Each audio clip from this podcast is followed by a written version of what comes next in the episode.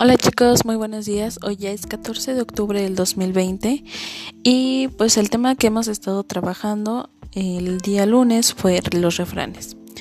Les vuelvo a repetir, los refranes pues en aquellas expresiones escritas en prosa o en verso muy populares e ingeniosas que nos dan una enseñanza, un consejo o una opinión acerca de cómo se, se debe actuar en una situación.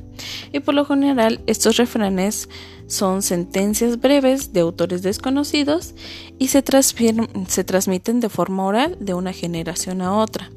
Puede ser de sus abuelitos a sus papás, de sus papás a ustedes y de ustedes a pues otras generaciones.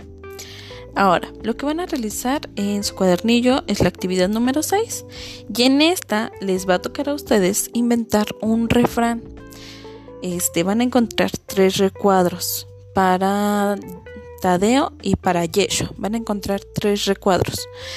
En el primero dice inventa un refrán en el del medio van a colocar el significado que ustedes le quieran dar y en el tercero van a realizar un dibujo que lo represente.